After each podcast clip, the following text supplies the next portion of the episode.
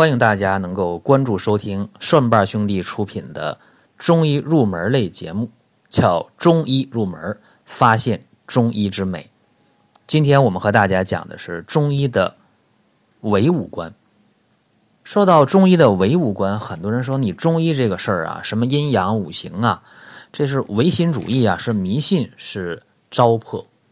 我相信啊，有这样观点、看法和评论的人，我相信他一定是不懂中医的，因为中医它是一个非常非常唯物的朴素的哲学作为基础的。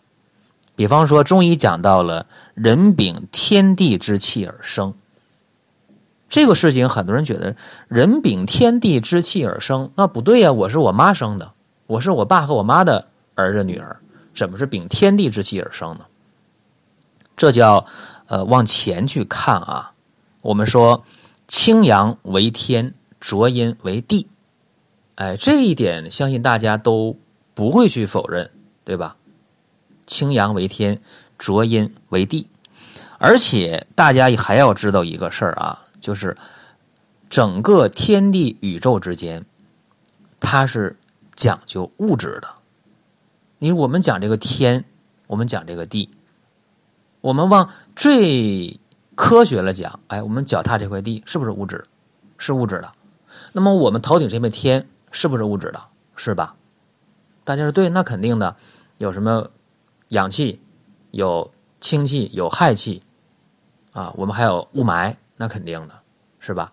那么咱们再看啊，生命的起源，它是一个。大自然的结果，这一点相信大家都知道。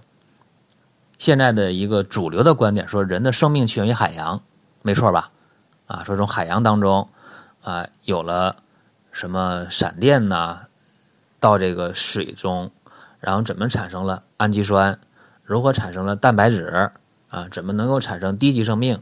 然后到高级生命？然后从海洋到陆地啊，如果有了人类，有这样一个说法。那么生命的。结果是自然的一个力量，这点大家是承认的。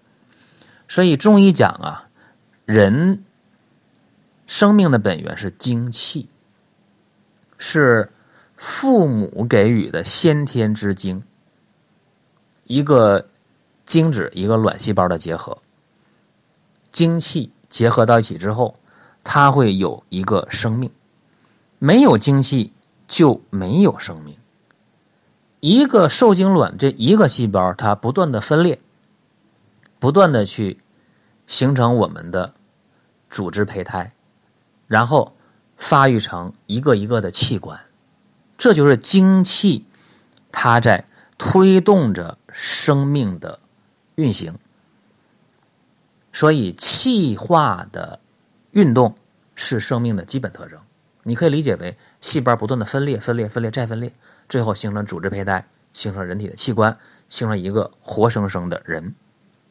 所以中医讲，人禀天地之气而生。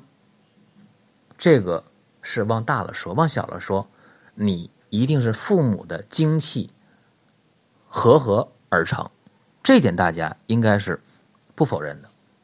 另外，中医的唯物观还体现在形与神俱不可分离。我们经常看这个小说当中讲啊，或者这个影视作品当中讲，说今天让你形神俱灭，哎，这样的词儿挺多啊。形神俱灭，什么叫形神俱灭呢？这形那好理解，就一个大活人呗，把你给放倒了，灭了，这形就没了，是吧？你也不能站起来，不能走路了。神呢？神没了，命没了呗，对不对？所以。一个人如果是活生生的，那就是形与神俱不可分离。你看一个人愣神儿了，比如说想一个事儿啊，想想，哎呀，愣神儿了。你看这个你能看出眼睛发直，哎，愣神儿了。如果一个人长期的愣神儿，那是他的精神有问题了，对不对？所以看一个人的眼睛，能看出来他的内心的一个世界。如果正常的是一个形与神俱的时候，这个人活生生的看眼睛，哎，看目光，他是比较灵动的，啊，如果愣神了，能看出来精神失常了，你还能看出来。如果一个人形神俱灭的时候，这个人就没有了生命。所以这个理解起来也不难。呃，广义的这个神呢，咱们说的是啥呢？是这个人外在的一个表现。哎，有神，哎，这个人你看，哎，活灵活现的，生龙活虎的啊，有神。狭义的讲，这个神呢，就是你的一个呃思维的活动，一个人的这个精神的状态啊，这个是一个狭义的神。所以从唯物观讲啊，形与神俱不可分离，形和神哪怕分开一会儿，哪怕愣个神儿，这都能看得出来。还有啊，呃，中医讲说疾病可知又可防。啊，一说到这个事儿呢，有人就不理解啊，说疾病怎么可治还可防呢？可防倒好理解了，说我现在啊，平时经常锻炼身体啊，啊，正气足一点，免疫力足一点，一般的感冒啊就伤不到我了。一些这个呃打喷嚏、咳嗽的事儿，哎，跟我没关系了。哎，说我可以锻炼身体防病。那么怎么能说疾病可治又可防呢？这个就有点悬了吧？你看，刚才我说的，平时锻炼身体是治未病，未是未来的未，治未发生的病，是吧？我经常锻炼，我体格好，一般的病就得不上了。不光是外来的外感病、感冒，包括一些内在的病。我常锻炼的话，起码没有脂肪肝；我常锻炼的话，起码我筋骨比较好，我胃口比较好，啊，我心脑血管比较好，肺功能比较好，这是肯定的。那么疾病可治又可防，咱们往呃深了说啊，如果你中医学的比较好的话。咱们举个例子，说如果一个人经常呃思虑过度的话，啊，他经常遇到一些事儿啊，就好琢磨，瞎去想，想的比较多，那么他就经常叹气，唉，唉声叹气的，然后心情不好。长时间的唉声叹气，心情不好的话，会出现一个后果，叫什么？叫没有胃口，哎，不爱吃饭了。如果再时间长了，他会消化不良，会出现胃病。这个胃呢，就是得胃炎了，甚至得胃溃疡了。就因为长时间的思虑过度，长时间的遇着事想不通、想不开、瞎琢磨，而且他还容易得胆结石，容易出现胃炎、胃溃疡。如果会治病的，懂得人是物质的，知道人体的五脏之间有一个生克制化的关系。那就好办了，叫见肝治病，知肝传脾，当先食脾。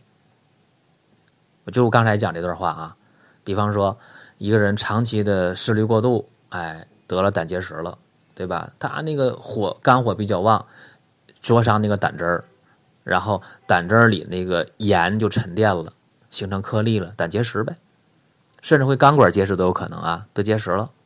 长时间的情绪不好。情绪抑郁会导致什么呢？下一个得胃病、胃炎、胃溃疡。所以会治病的人说啊，这个人长期的心情不好，情绪不佳。好，我给他用疏肝的药，用点什么柴胡啊，用点香附啊，用点白芍啊，或者用一点甘松啊，用一些疏肝解郁的药，用点郁金呢都可以。然后还用一些什么药呢？用一些健脾的药，哎，比方说给他用一点这个。白术啊，厚朴啊，用一点焦山仙呢，哎，这都可以。这是会治病的人。如果不会治病，哦，我看着有肝病，行了，你这个心情不好，有肝病，有胆结石，好了，来点消炎利胆的药，排石的药。我说干脆你有这结石还不简单吗？咱们排石啊，对吧？哎，这就是不会治病的人，他只知道一部分，而且他不知道这边要得胃病，我健健脾，消消食。疏导一下消化，他不懂，哎，所以看见啥治啥。等那边结石治好了，这边呢胃病形成了。